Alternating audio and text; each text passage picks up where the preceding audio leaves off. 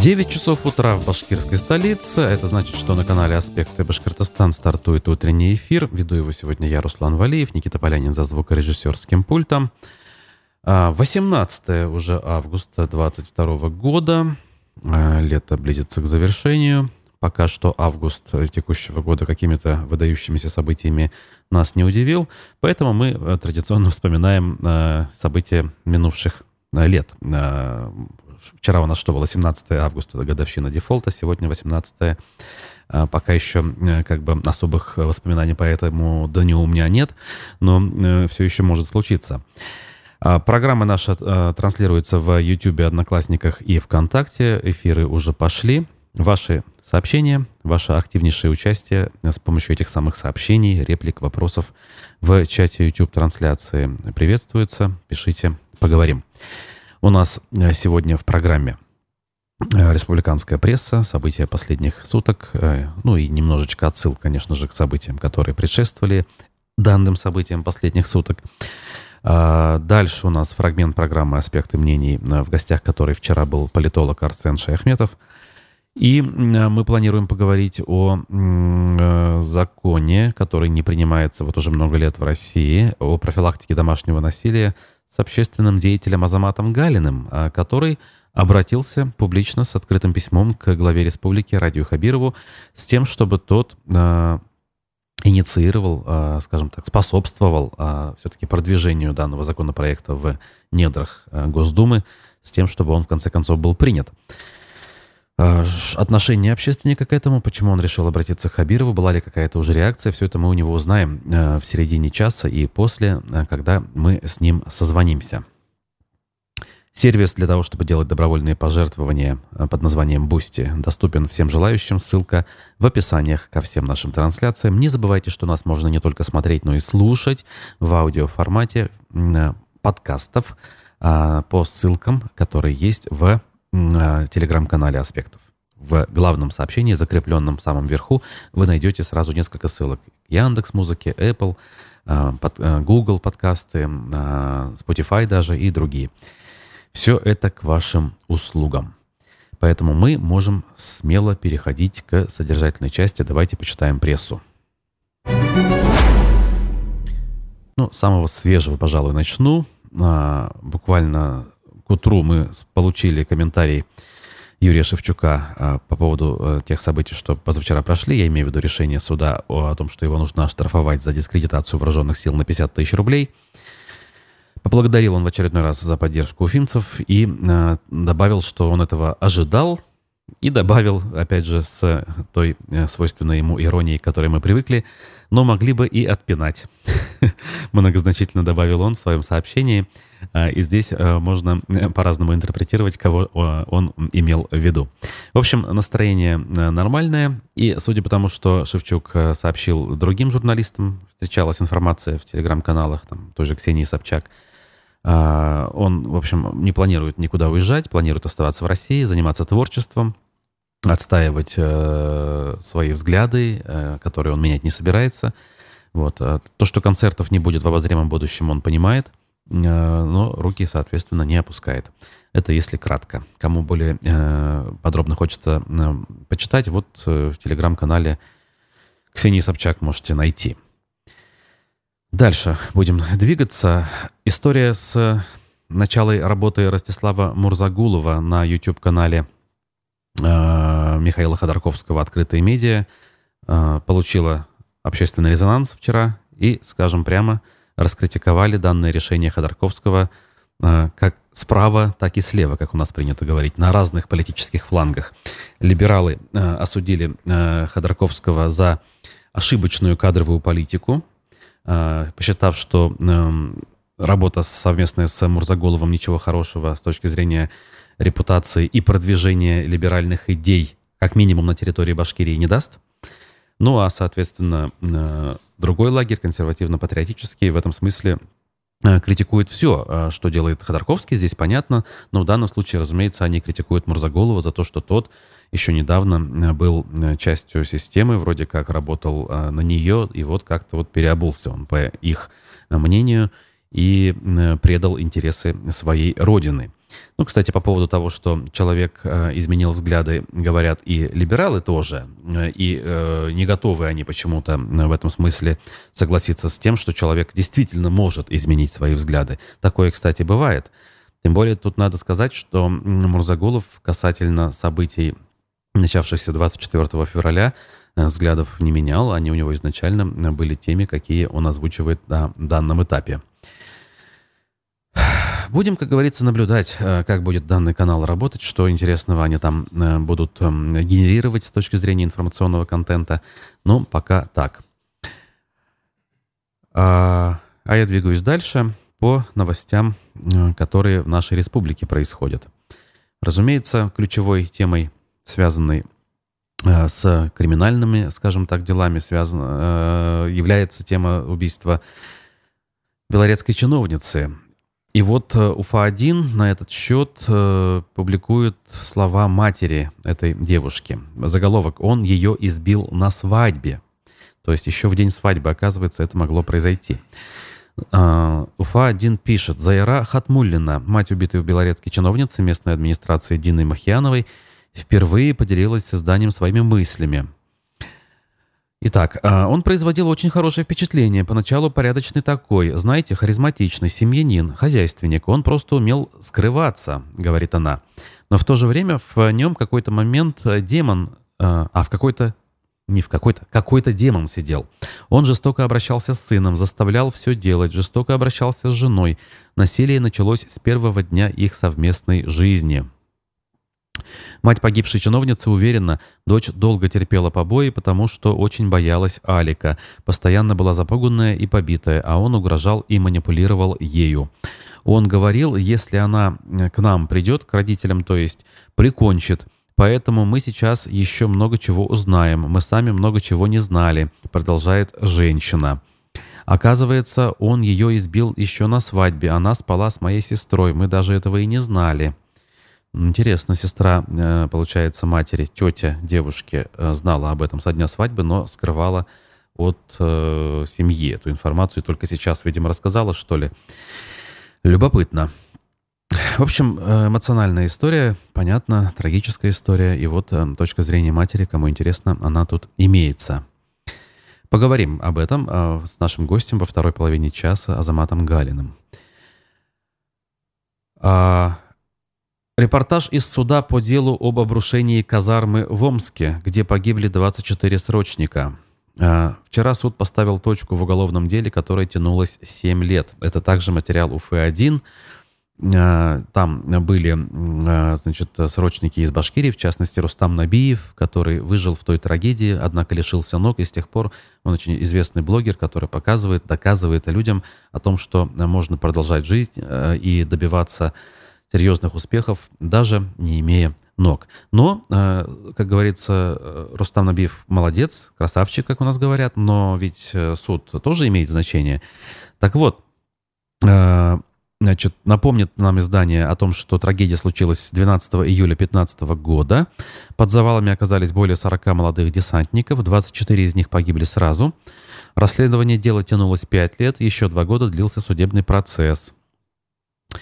А, значит, в колонию в результате отправятся далеко не все, пишет УФА-1. Значит, э, дальше подробности. На все процессы родители приходили с фотографиями.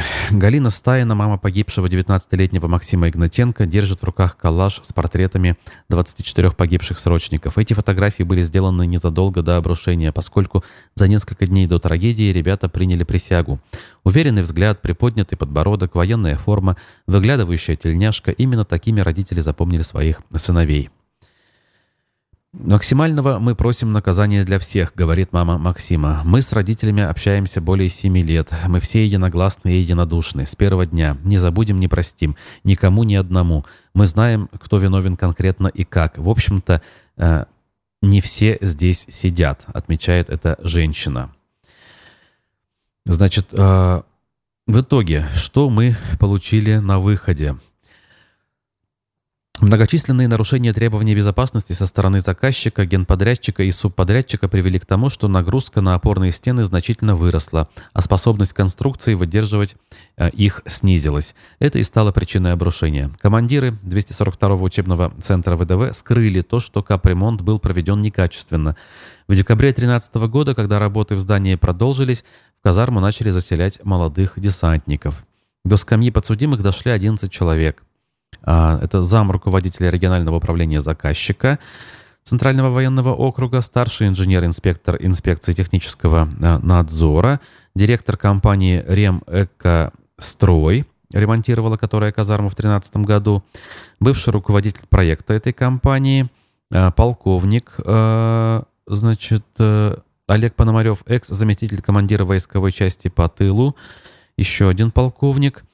В результате в результате что? Где тут у нас в огромном материале выводы все-таки? Значит, сейчас... Экс-заместителя командира войсковой части по тылу, начальника тыла полковника Владислава Пархоменко судья приговорила к 10 годам в колонии строгого режима. Вот, есть хотя бы, да? А, а также к штрафу 6 миллионов а, рублей. Э, это, оказывается, 30-кратный э, размер взятки, которая э, фигурировала в этом деле и, соответственно, в том числе привела к этой трагедии. Его также лишили воинского звания. Заместитель руководителя регионального управления заказчика КАП строительства Центрального военного округа Минобороны Савустьянову назначили 5 лет лишения свободы. Условно причем и штраф в 500, 150 тысяч рублей. Последним стало решение по еще одному экс-сотруднику спецстроя России Игорю Титареву. 8 лет колонии общего режима и 300 тысяч рублей штрафа. Судья отметил, что подсудимым зачтется время пребывания в СИЗО, так что проведут они в колониях меньше назначенных сроков. После оглашения приговора а, значит, также были озвучены несколько гражданских исков к подсудимым. Судя по всему, они будут дальше рассматриваться. При этом журналисты сразу обратили внимание на то, что полковнику Олегу Пономареву приговор не зачитали. Из толпы собравшихся корреспондентов на весь зал прозвучал вопрос «А Пономарев?». Э, позже пресс-секретарь Татьяна Надежина дала объяснение э, этому решению. Оказывается, его вынесли якобы на закрытой части заседания. Одним словом, целый ряд вопросов есть и у родственников погибших, и у родственников тех, кто там пострадал, и у тех, кто, собственно, там пострадал. Мы, кстати, надеемся с Рустамом Набиевым эту тему как-нибудь обсудить. Возможно, даже уже завтра в эфире он к нам присоединится и свое мнение выскажет. А, помнится, где-то года полтора назад, а, когда еще суд только начинался, он высказывал свое мнение, что, а, судя по тому, что они видят, дело не складывается совершенно справедливым образом, как того они ожидали. Но вот детали мы узнаем чуть позже.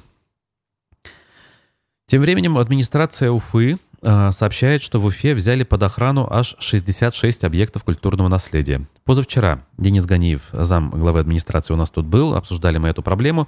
Э, обещал он нам дать информацию более подробно, и дал он ее действительно в деталях. А оказывается, договор с частным охранным предприятием «Дан» э, был заключен, и он действует с 10 июня по 31 декабря текущего года. Всего охраняет предприятие, как было сказано, 66 объектов культурного наследия, как расселенных, так и на э, нерасселенных многоквартирных домах. Итак, как же эта охрана обеспечивается? Оказывается, путем осмотра группой патрулирования. Патрулирование осуществляется на автомобиле ЧОП в составе двух сотрудников. Охрана круглосуточная, 24 часа. Количество выездов по маршруту патрулирования не менее четырех раз в сутки. То есть, а, ну, раз, я не знаю, 8 часов, да, фактически получается. Ну, чуть меньше, в 6 часов. Да, в 6 часов. За 6 часов э, в интервалах между этими самыми патрулированиями понятно, что э, человек легко может взобраться э, в любое из помещений и совершить с ним все что угодно. Также сообщается, что охранные предприятия взаимодействуют с органами внутренних дел, а, значит, и старается все это дело держать под контролем. Ну, не знаю, надо ли тратить деньги вообще на это занятие, поскольку все-таки интервалы, еще раз повторю, между патрулированием. А патрулирование это что? Машина проезжает по улице Октябрьской революции, пусть и медленно, э, и сотрудник там, может быть, заглядывает в окна формально. Насколько это способно сберечь объекты? Вопрос риторический. Так вот, в продолжении темы объектов. Э, усадьба Бухартовских у нас в третий раз уже выставили на торги за 1 рубль. Об этом медиакурсеть сообщает. Значит, э, желающих приобрести исторический памятник и отреставрировать его даже в умеренные, э, точнее, в увеличенные сроки в прошлый раз не нашлось. И дом на тех же условиях был выставлен на площадке Российского аукционного дома. Ну что ж, желающие друзья, приобретайте. Посмотрим, на сей раз появится ли какая-нибудь непонятная, неизвестная компания из другого региона, которая предложит якобы крупную сумму, формально победит в этом конкурсе, конкурс остановится, а потом компания, как у нас говорят, сольется, и вновь придется процедуру перезапускать. Тем временем памятник рушится, и никаких работ на нем не производится. Немножечко э, отрадного хочу э, немножко преподнести, э, привнести в наш разговор. Материал аспектов. Общественники помогли наладить радиосвязь для туристов в парке Иремель. А член Совета по правам человека при главе Башкирии Рина Гринберг об этом рассказала на своей странице во ВКонтакте. Олег, фамилия которого не упоминается, навсегда изменил безопасность и комфорт туризма в природном парке Еремель. Сразу вы понимаете, да, речь идет не о каких-то чиновниках, не о каких-то э, бюджетных средствах, а о людях. Так вот, а, значит, со стороны Николаевки, Белорецкого района это все улучшилось. Еще в прошлом году под моим постом о связи в парке Олег написал, что есть способ улучшить покрытие радиосигналом. Мы на тот момент пользовались только рациями. По словам Гринберг, э, тогда рядом с природным парком установили базовую станцию, за счет чего она покрыт... зона покрытия увеличилась. Я не буду говорить, сколько раз за прошлый зимний сезон связь нас выручала. Возможность связаться, скоординировать действия при нештатных ситуациях зимой в горах – это как минимум вопрос времени туриста в экстремальных погодных условиях, как максимум вопрос жизни, отметила она. Начался новый летний сезон, и поток туристов увеличился. И вот э, как-то прям друг за другом. То пожилой женщине стало плохо в жару на тропе в слепой зоне радиосигнала и бегали туда-сюда за связью, то туристы в трех соснах блуждали. Но я и написала Олегу, мол, поток растет, уровень грамотности поведения в лесу падает, зоны покрытия недостаточно. Спасибо огромное Олегу, моментально откликнулся, составил список оборудования, помог заказать, приехал, два дня подключал, тестировал. Теперь у нас три мачты – пять УАЗиков с автомобильными рациями и пара десятков ручных раций. Мы их даем туристам на восхождение. Так что смело можно отправиться покорять Иремель, ну вот, например, в сентябре, когда это считается одним из самых интересных периодов. Прозрачный воздух, золотая осень э, и кругом, как говорится, красота. При этом еще не холодно. Доброго утра нам желает Руслан Гельманов в числе наших зрителей. Присоедин... Призываю присоединяться остальных также к нашему разговору. А коммерсант нам сообщает, что в Башкирии пройдет фестиваль для журналистов. Читаю я часть заголовка и вроде как начинаю э, воодушевляться. Надо же, что-то для журналистов интересное проводится. Оказывается, он посвящен не работе, не профессионализму, а медиапатриотизму. 19 августа на берегу Павловского водохранилища в Карайдельском районе состоится традиционный фестиваль журналистов «Журфест-2022». Ну, «Журфест» — это обычное мероприятие, которое собирает исключительно журналистов госсми, представителей э, газет, э, муниципальных, районных и так далее. Значит, э, фестиваль посвящен развитию медиапатриотизма, борьбе с современными вызовами, с которыми столкнулись наши журналисты. Это вбросы, фейки, атаки в социальных сетях, говорится в сообщении. Ну да. А, по-моему, наши журналисты столкнулись лишь с давлением э, даже не непосредственного руководства, а э, давлением элементарных властей на местах.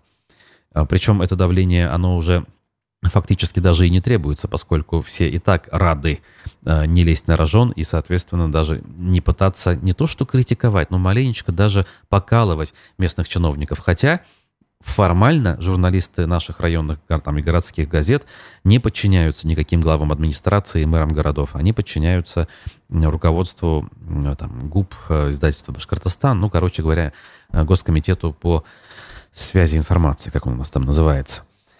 Поэтому говорить про вот эти вот вещи, о которых тут пишут э, в связи с работой местных журналистов, даже не региональных, а вот совсем уж э, местечковых, мне кажется, совершенно не приходится. Потратят зря э, время и деньги. Ну, потусоваться, наверное, не лишним будет. Люди тоже устают. Ладно, что ж, каждому свое, не буду критиковать, пойду дальше. Компании предоставят участок без торгов для строительства ресторана KFC в Салавате. Почему-то так эта новость зашла. Вчера все ее э, перепостили. Глава Башкирии, потому что распорядился предоставить э, франчайзе KFC уфимской компании Global Food э, Салават 2 участок в аренду площадью 5,6 тысяч квадратных метров без торгов. А Министерству зем, э, земельных и имущественных отношений Башкирии поручено заключить с компанией договор аренды. Кадастровая стоимость участка, расположенного на пересечении улиц Губкина и Калинина в Салавате, составляет 11,6 миллионов рублей. Э, почему бы и нет? Э, в условиях, когда компании терпят убытки, грозятся уйти и прочее, мне кажется, это правильно. Другое дело, как бы, ну, не знаю, чтобы это касалось всех, не только отдельно взятых компаний. Алиса Селезнева, наша зрительница, спрашивает, за чей счет банкет, видимо, имея в виду Журфест 2022. Этот Журфест традиционно проводится за э, бюджетный счет. Я уж не говорю, там напрямую республиканский бюджет это финансирует, но есть вот эта вот организация, ГУП его называют журналисты, как он там называется, не суть важно, но ГУП, понятно, это государственное предприятие, и вот оттуда финансирование. Что-то, видимо, сами э, журналисты довносят, скидываются. Вот. Ну, размахом, конечно, эти мероприятия не отличаются. Не сказать, что они очень высокобюджетные. Э, здесь э, нельзя сказать, что там какие-то суперартисты приезжают и фейерверки устраиваются. Все относительно бюджетно. Но денег, конечно, это требует. Так. Э, в Уфе приступили к ремонту умных остановок. Вот тена. Не успели установить, не успели они заработать по-человечески и указывать расписание прибытия автобусов, так они уже и ремонтируются. Всего их в городе оказывается 138. Они оснащены там тем всем пятым, десятым, видеокамеры, табло и так далее. Оказывается, а, значит, администрация будет ремонтировать 7 информационных табло, 64 USB разъема, 24 кнопки вызова экстренных служб и 2 видеокамеры. В муниципалитете отметили, что остановки страдают и от вандализма. Злоумышленники разбивают стекла павильонов, наносят граффити, клеят всевозможные наклейки и объявления. Они, конечно, не хорошие, я имею в виду вандалов, но я остаюсь при мнении, что умные остановки умными э, в э, полном понимании этого слова так и не стали. И это было совершенно пустой тратой денег в условиях, когда ключевые вещи, такие как э, соблюдение расписания, э, значит, наличие нормальных автобусов на всех маршрутах, я не знаю, в летнее время включение кондиционеров, вот это вот все э, никто даже и не пытался наладить. А остановки поставили и уже ремонтируем, причем за муниципальный счет. Хотя, понятно, ставили, по-моему, за федеральные деньги по какой-то там программе. Все у нас не по уму. Дальше. Футбольный клуб Уфа объявил о замене главного тренера. К моему личному сожалению, опять же, не будучи большим специалистом в спорте и футболе в частности, констатирую, что Сергей Тамаров, э, который второй раз за несколько лет э, поработал немножечко главным тренером э, клуба, в итоге не стал все-таки оставаться на этой должности. И сегодня уже будет новый главный тренер у команды. Об этом на нашем сайте аспектымедиа.ру э, сказано. Ну и, конечно, в подробностях вы сможете это все обсудить с ведущей нашего проекта «Футбольный клуб» Ксенией Малковой. Буквально в 11 утра сегодня эфир состоится, и там в деталях, с интервью, с разбором – отставка Тамарова и перспективы Уфимского клуба будут разобраны. Поэтому смотрите, слушайте. Даже для тех, кто не болеет за футбол, мне эта программа кажется интересной, она очень динамичная, содержательная. На, Ксюшу приятно посмотреть и приятно слушать. Тем временем в воздухе Уфы три дня подряд фиксировали повышенную концентрацию хлорида водорода. Если вы не заметили, знайте. А, об этом сообщил никто иной, как Башги, Башгидрометцентр. Оказывается, содержание этого вещества превышало норму 14, 15 и 16 июля еще. Э, и это было в полтора, в 1,8 и в 1,3 раза больше норм соответственно. Но вот теперь сложно сказать. Какие-то запахи я сам чувствовал в июле. Но было ли это в эти дни и был ли этот запах как раз-таки зафиксирован? Почему нам об этом сообщают спустя больше, чем месяц после событий? Хлорид водорода, меж тем, бесцветный ядовитый газ, имеет резкий запах. Вдыхание в больших количествах может привести к кашлю, воспалению в носу, горле и внутренних дыхательных путях, сообщил нам э, Башгидрометцентр. Ну и предстоящий День Республики, который у нас в 11 октября празднуется, я напомню, пройдет с учетом антиковидных ограничений. Э, подписал Ради Хабиров об этом указ. Разработать план по подготовке и проведению мероприятий поручено оргкомитету во главе с руководителем администрации Максимом Забелиным. Муниципалитетам рекомендовано обеспечить праздничное оформление учреждений, улиц, площадей и так далее. Администрациям городов и районов республики также поручено провести в населенных пунктах ярмарки, организовать выездную праздничную торговлю. МВД по республике поручено обеспечить общественный порядок, и Минздраву, соответственно, поручено и Роспотребнадзору соблюдение антиковидных а, ограничений. Ну что ж, дожить бы до 11 октября, а там посмотрим. А, источник финансирования один. Это деньги налогоплательщиков, пишет нам Ильяс Баширов, продолжая тему того, за чей счет банкет у журналистов. Конечно, когда мы говорим бюджет, мы всегда должны помнить, что это деньги налогоплательщиков. Э, и это даже э, повторять лишний раз не нужно, хотя иногда стоит. Итак, друзья, уходим на перерыв. У нас фрагмент программы «Аспекты мнений» с политологом Арсеном Шаяхметовым. Довольно э, основательный фрагмент с чувством, с толком, с расстановкой, как говорится, мы поговорили. А после надеемся созвониться с Азаматом Галиным, общественником, и обсудить законопроект о профилактике домашнего насилия. Всплыла дискуссия по поводу непринятого в нашей стране закона о профилактике домашнего и бытового насилия. И вспомнили у нас депутатов Госдумы предыдущего созыва, где там была, с одной стороны, условно, Инга Юмашева, представляющая Башкирию, с другой стороны, Зариф Байгускаров, тоже mm-hmm. представляющий Башкирию, и оба представляющие Единую Россию. Как вам кажется, действительно ли проблема существует, ее нужно решать вот таким путем, как это предлагают сторонники этого законопроекта, или не все так однозначно? что в России это может оказаться палкой о двух концах и стать репрессивным инструментом в руках самых разных э, участников нашей жизни, да, потому что у нас не всегда законы исполняются буквально и согласно своей там букве и духу. Мне кажется, что, в общем-то, жертв от непринятия этого законопроекта мы видим намного больше, нежели тех жертв, которые могут стать объектом потенциальных обвинений. Хотя я в этом плане, конечно, бы все-таки не преуменьшал и обратную сторону этого законопроекта, потому что мы видим по примеру западных стран, что очень много ложных обвинений и движений, которые возникают в настоящее время, типа МИТУ, когда... Несчастных а, актеров хейтят. Не то, что несчастных актеров, просто люди вспоминают события 20-летней давности, 30-летней давности, угу. когда уже установить объективную картину невозможно. В этом плане, конечно, полагаться чисто на силу слова, мне кажется, ненадежно все-таки должны быть какие-то другие доказательства, которые могли бы, собственно, бросать тень на репутацию людей. Потому что метать словами спустя 20-30 лет, конечно, на мой взгляд, неправильно. Что касается непосредственно этой ситуации, то, конечно, она ужасная, и, на мой взгляд, этот законопроект в том или ином виде должен был принят, потому что мы помним, что по Конституции а, первая очередная основная задача государства – это охрана прав и свобод личности. И вообще жизнь человека является, по сути, главной ценностью согласно Конституции нашей страны. Мы понимаем, что в нашей стране цена человеческой жизни и, в общем-то, человеческая личность не так уж сильно и защищены от семейного насилия в частности. А это большая проблема, которая, в принципе-то, редко выносится в общественное поле, оно часто остается за дверьми квартиры, Зачастую мы в принципе не знаем о том, что происходит за этими дверьми. Я не говорю о том, что надо сейчас лезть в каждую семью, пытаться рукой государства там наводить какие-то порядки, абсолютно нет. Но, на мой взгляд, и со стороны средств массовой информации, со стороны государства должна создаваться та общественная среда, в которой человек мог бы выйти и чувствовать какую-то безопасность для того, чтобы рассказать о том, что с ним случилось, что ему угрожает. Часто эти люди, кто пытается так сделать, они осуждаются, они обвиняются в предательстве семьи, они обвиняются в том, что пытаются жить по каким-то там тоже новомодным западным традициям. В нашей стране не принято, чуждо. А, на мой взгляд, все-таки а, должен отдаваться приоритет безопасности человека.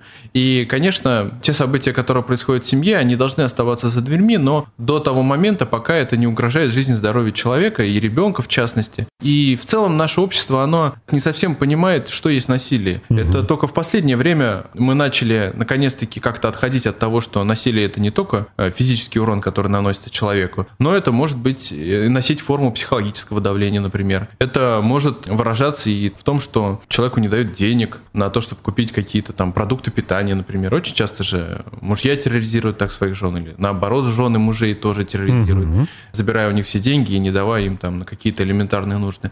Это все тоже насилие и форма психологического давления, которое по-моему, стало так широко обсуждаться только в последние лет пять. И у нас тоже в стране пока не создано институтов и психологической поддержки поддержки граждан. И часто у нас в сознании людей попытка обратиться за психологической помощью к психологу или психотерапевту в собственной голове вызывает большое количество барьеров, потому что мы привыкли думать, что это незначительные какие-то проблемы, что мы сами можем с ними разобраться. Хотя, в общем-то, психологи — это те же врачи, которые также могут оказать и поддержку, и помощь. Конечно, для людей тоже большим препятствием является цена на услуги психологов, потому что в поликлиниках муниципальных, республиканских, федеральных зачастую нет таких специалистов, они только принимают платно, а те центры психологической помощи, которые существуют бесплатно, но их, конечно, недостаточно на всех людей. Поэтому в этом плане со стороны государства хотелось бы увидеть какую-то программу психологической помощи населению в той части, что расходы на психологов, на психологическую помощь либо как-то должны субсидироваться,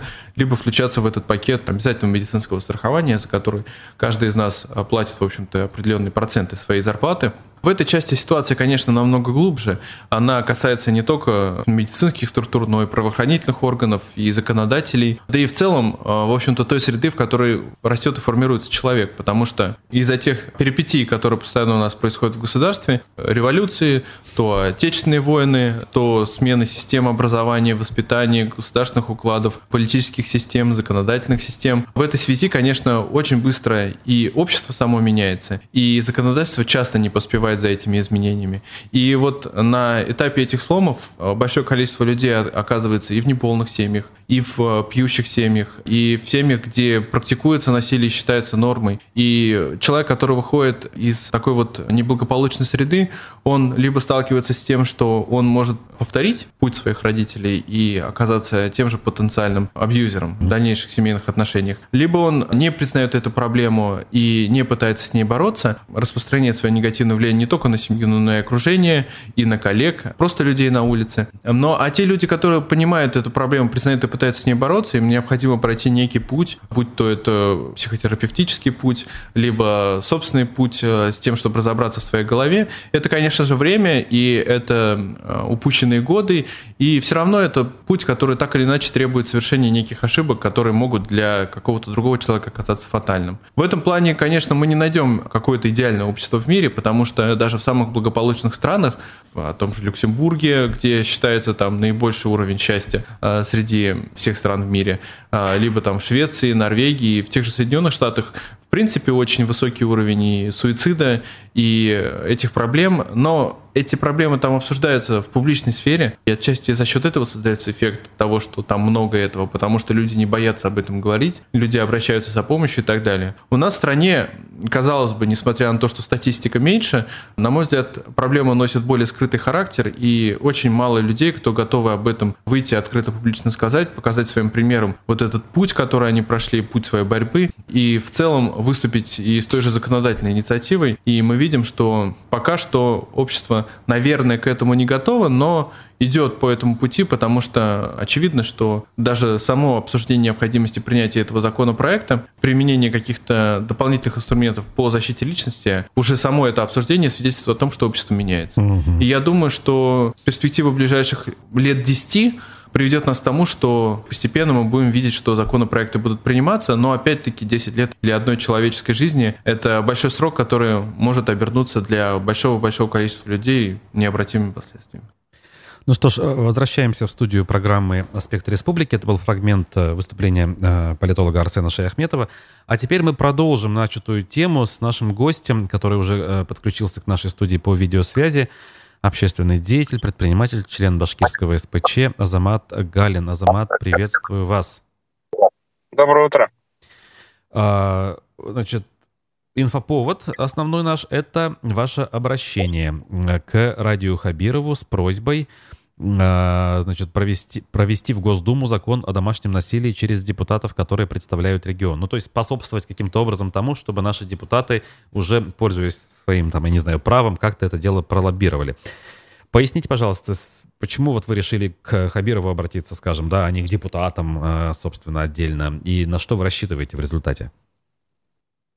Хабиров является субъектом, во-первых, этого права, законодательного права, во-вторых, а, фракция а, депутатов, наша, Республиканская Государственная Думе, она работает как бы ну, в единой команде с Хабировым.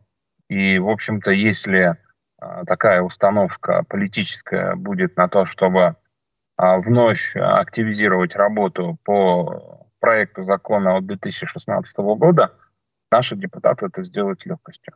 Угу. Именно, поэтому, именно поэтому мое обращение а, значит, о проекте закона вот, о 2016 года, а, это письмо было адресовано именно Хабиру, а не депутатам, и не Володину.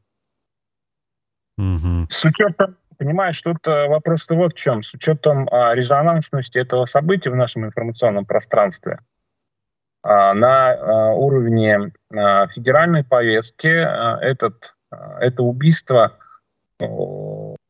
вот девушки этой, да, молодой, оно а, не звучало, и я вытащил эту, скажем так, повестку нехорошую на федеральный уровень. Во-первых, осознанно, для того, чтобы привлечь внимание, в первую очередь, Следственного комитета России, для того, чтобы э, Следственный комитет очень внимательно посмотрел э, значит, обращения, вот, э, которые были ранее от нее поступали, и как велась э, значит, работа по этим обращениям. Угу. То есть Но, полицию проверить там, надо, Следственному комитету, грубо говоря. В первую, в первую очередь, да, мое намерение было таким, чтобы а, правоохранительные органы а, несли ответственность а, в случае какого-то бездействия, да, то есть посмотреть, нет ли там бездействия определенного. Второй момент, который меня очень сильно беспокоит, но я знаю ровно столько же, сколько и вы, да, у меня нет доступа, конечно, к следственным материалам, а исходя вот из а, тех сообщений и тех а, некоротких а, мессенджей, которые давал вот сам непосредственно убийца, я опасаюсь а, при нашем качестве следствия, что этот человек, ну, который вот убил да, эту женщину, может выйти. То есть это вот тебе такой небольшой спойлер.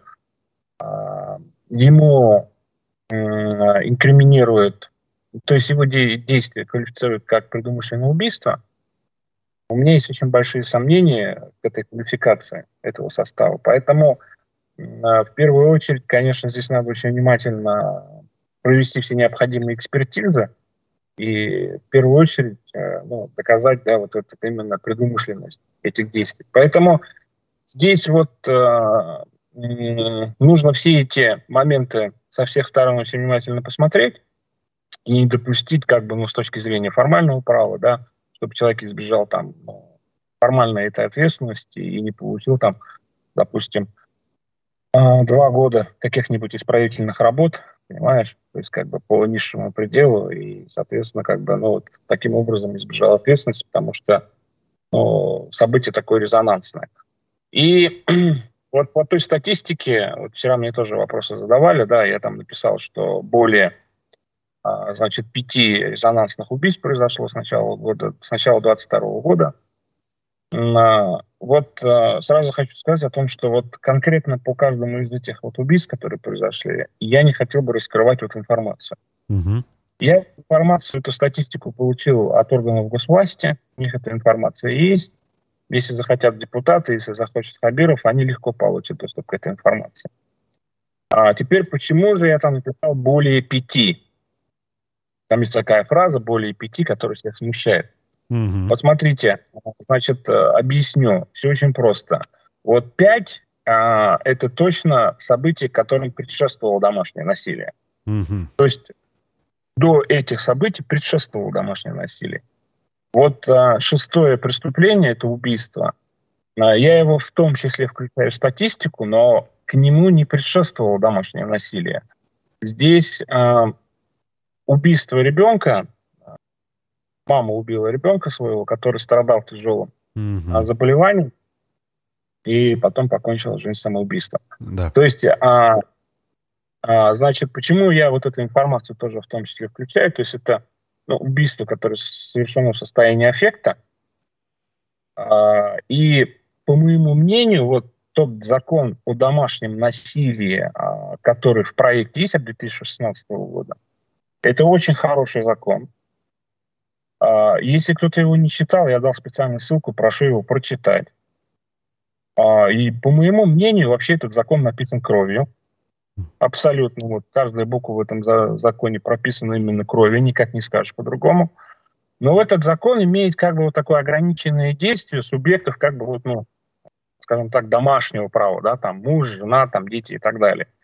И вот э, такие м, ситуации, когда, допустим, ну, кто-то в состоянии аффекта, допустим, может э, убить да, своего ребенка, который там тяжело болен, они не ну, являются, что ли, предметом профилактики этого закона. Ага. Хотя, хотя, по моему мнению, хотя, по моему мнению, э, значит, э, родители э, детей, которые страдают тяжелыми заболеваниями, тоже должны проходить а, ну, определенную а, процедуру да, поддержки со стороны психологов, там, органов и так далее, и так далее, и так далее. Поэтому я здесь написал более пяти, вот свою позицию объяснил. А, значит, э, то, что касается противников этого закона. О, да. У этого, у этого закона, как вы помните, очень много противников, в том числе в составе первого совета, помните, у нас было обсуждение, частичное обсуждение этого проекта закона. И в составе того совета были тоже противники. Но а, я хочу что сказать. Давайте сначала мы внимательно еще раз прочитаем этот закон. А, вот формула бьет, значит, любит. Да, давайте вот от этой формулы будем отказываться.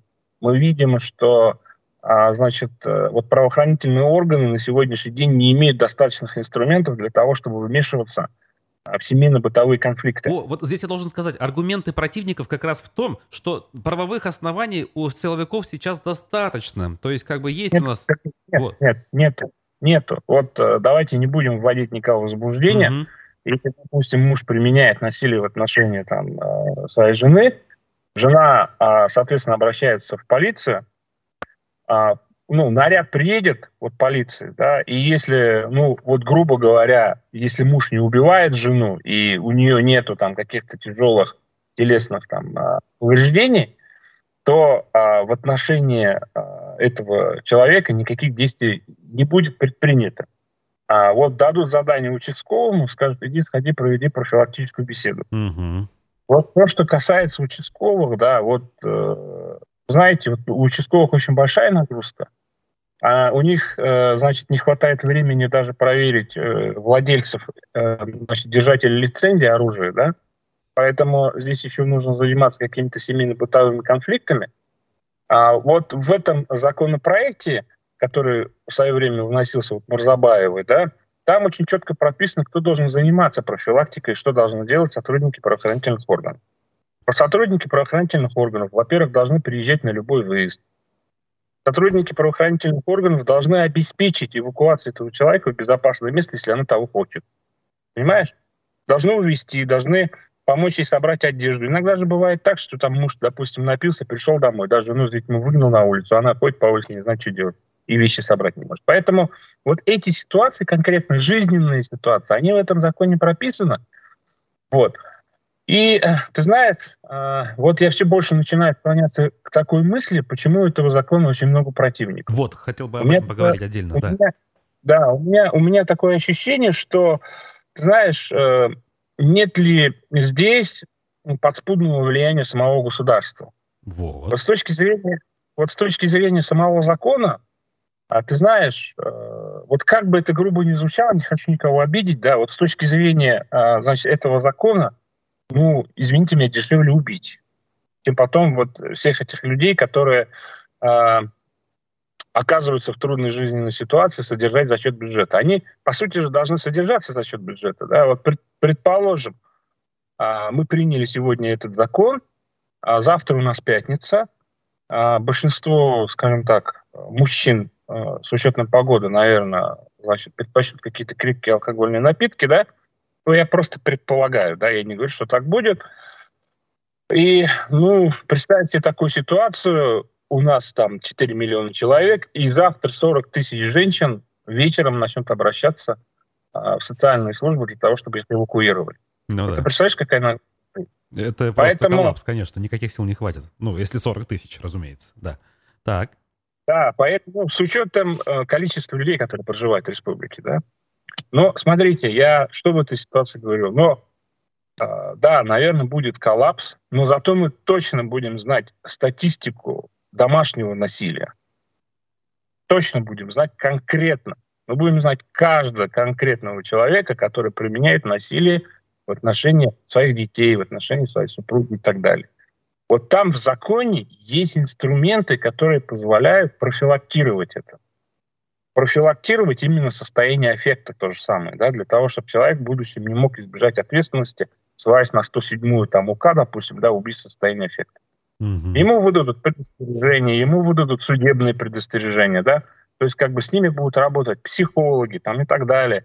То есть КДН, комиссия по делам несовершеннолетних, да, и защите их прав, обязана будет следить а, за тем, как относятся к этим детям в этой семье. То есть эта семья уже каким-то определенным образом попадает под контроль. Это вот как а, есть же закон, да, разбитых окон, о котором очень много говорит Раиль Фаритович. Да, это же вот принцип именно закона разбитых окон. Давайте мы будем профилактировать вот такие мелкие бытовые конфликты для того, чтобы не допускать убийств. Давайте мы напряжемся и э, вот поработаем над этим законом, сделаем большое дело и спасем очень много людей. Вот, ну, по моему мнению, да, вот э, мне кажется, что мы спасем очень много людей. Вот. А то, что касается э, просьбы дать имя этому закону э, вот этой убитой девушки, да, да. Э, ну, здесь с учетом резонансности. Для того, чтобы мы каждый раз, когда будем отказываться от принятия этого закона, вспоминали о том, что был такой сумасшедший, который нанес 14 ножевых ударов своей бывшей супруге, да, и оставил двоих детей сиротами. А есть ли какие-то подробности, кстати говоря, любопытные по поводу того, как э, это все происходило? Не имея в виду детали убийства, а имея в виду вот жизнь, про этого Алика, э, как его там, Махианова, да? Чем он занимался более подробно? Э, что известно было о нем правоохранителям, но они игнорировали это? Э, вот какие-то любопытные, может быть, вещи обычно но, у вас есть?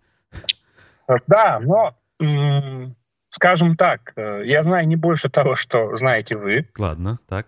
Это в первую очередь, да. В вторую очередь, э, значит, там э, МВД говорит о том, что он состоял на профилактическом учете, как семейный дебашир. Угу.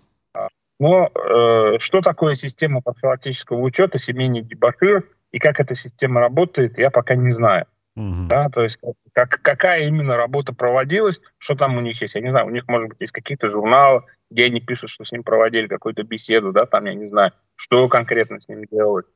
Там э, каждый четверг, может быть, его э, перед выпивкой там приглашали, да, там, ну, условно, на какую-то беседу. Я не знаю, что это было, но, ну, по крайней мере, да. МВД, да, МВД говорит, что, значит, эта работа проводилась. Он был э, фермером, супруга работала у него, э, и у них был совместный, ну, скажем так, бизнес, да, семейный бизнес, который они развивали. Но а, суть э, к это делу вот отношения не имеет. К, к делу отношения имеет то, что, во-первых, он ее подкару, подкараулил, да, а во-вторых, он а, как бы при себе имел оружие, нож, да, вот, которым он нанес многочисленные вот эти вот живые ранения, и потом убежал, но потом сдался. Вот. Но нужно очень четко, по моему мнению, квалифицировать это. Э, нужно избежать ряд моментов. Я сейчас не буду говорить, Да-да. каких. Азамат, мы да? это поняли.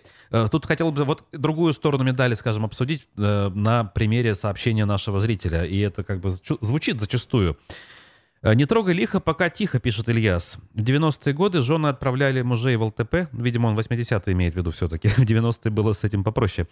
Оставляли без квартиры и так далее. Законодатель сбалансировал семейные отношения и перечеркивать это не нужно. Вот как бы вот есть такая точка зрения, что в наших условиях, когда у нас правоприменение хромает, это будет как бы очередным рычагом давления и так далее. Ага. Давайте не путайте, да, а вот закон о профилактике домашнего значит, семейного насилия, да, вот а, с правом, а, которое было у женщин, отправлять мужей там на принудительное лечение. По данному закону о, ну, о профилактике у никого дополнительных каких-то прав не возникает. Так. Знаешь, абсолютно не возникает никаких дополнительных прав, которые бы позволяли ему ограничивать чьи-то права. По данному закону лица, которые находятся а, в более, скажем так, слабом состоянии, получают право, да, а, ну, скажем так, изолироваться от того человека, который применяет к ним насилие. Mm-hmm. Они могут обратиться в полицию, понимаешь? Могут попросить, чтобы их эвакуировали, их должны вывести. какое-то учреждение временного пребывания там поместить. И потом с этой семьей должны уже работать органы, психологи, там полиция, еще кто-то, да, то есть комиссия по делам несовершеннолетних, и все. Здесь не говорится о том, что, значит, человека надо отправить на принудительное лечение и отобрать у него имущество. Вы глупость не рассказывайте. То есть, как бы, ну, система э, защиты прав собственности, да, она на сегодняшний день, то есть, как бы, ну, не может быть никак и никем ограничена. Поэтому не надо путать. Хорошо, хорошо, понял. Я так. вот, ага. вот еще раз, да, вот в заключение просто, Руслан, да, я дал ссылку на этот законопроект. Он небольшой. Вы почитайте его, там все четко прописано, понимаете, да, кто что будет делать. И вы поймете, что ничего страшного в этом законе в случае его принятия не случится. Да, у бюджета будут дополнительные расходы. Ну давайте переживем. Ну, я не думаю, что, значит, э, больше чем там 5-6 лет у нас будут такие проблемы. Зато потом, ну, по моему мнению, сократится количество убийств. Окей, и последний вопрос. Э, на данный момент, кроме журналистов, э, какая-то реакция еще возникла? Может быть, задали вопрос, я не знаю, ну, последствия обращения Хабирова возникли, нет? Нет, от органов власти ко мне обращения не было. Понял. Хорошо. Спасибо большое. Азамат Галин, общественный деятель, предприниматель, член СПЧ, был на прямой связи с нашей э, студией. Азамат, хорошего вам дня, удачной уборки, насколько я знаю, вы этом занимаетесь. Значит, этим процессом очень важным, скажем так, в конце лета. Обсудили мы эту важную тему. Ну, не могу не поделиться своими соображениями, что я как раз-таки из тех, кто согласен по-человечески именно с тем, что закон требует того, чтобы он был принят. Как бы а задаю я альтернативные варианты лишь потому, что как раз-таки так лучше тема раскрывается. И есть такая точка зрения, и нужно ее обсуждать, имею в виду альтернативную точку зрения. Вот. Но пока у нас вот так. Э, с учетом того, что данный закон не получал ход даже в обычных э, условиях, а сейчас в условиях того, что у нас идет спецоперация, не знаю, э, есть ли шанс как-то это дело сдвинуть с мертвой точки. Но то, что Замат Галин решил эту тему приподнять немножко над горизонтом, скажем так, и вывести на федеральный уровень, на мой взгляд, это очень важное мероприятие, и в этом смысле он поступает верно. Итак, э, заканчиваем мы наш утренний эфир. Аспекты республики закругляются. Через час с небольшим в 11 утра у нас футбольный клуб с Ксенией Малковой. Вот. А текущие новости в режиме нон-стоп на сайте аспектымедиа.ру, в нашем телеграм-канале и во всех социальных сетях. Меня зовут Руслан Валиев, Никита Полянин за звукорежиссерским пультом. Услышимся. Пока.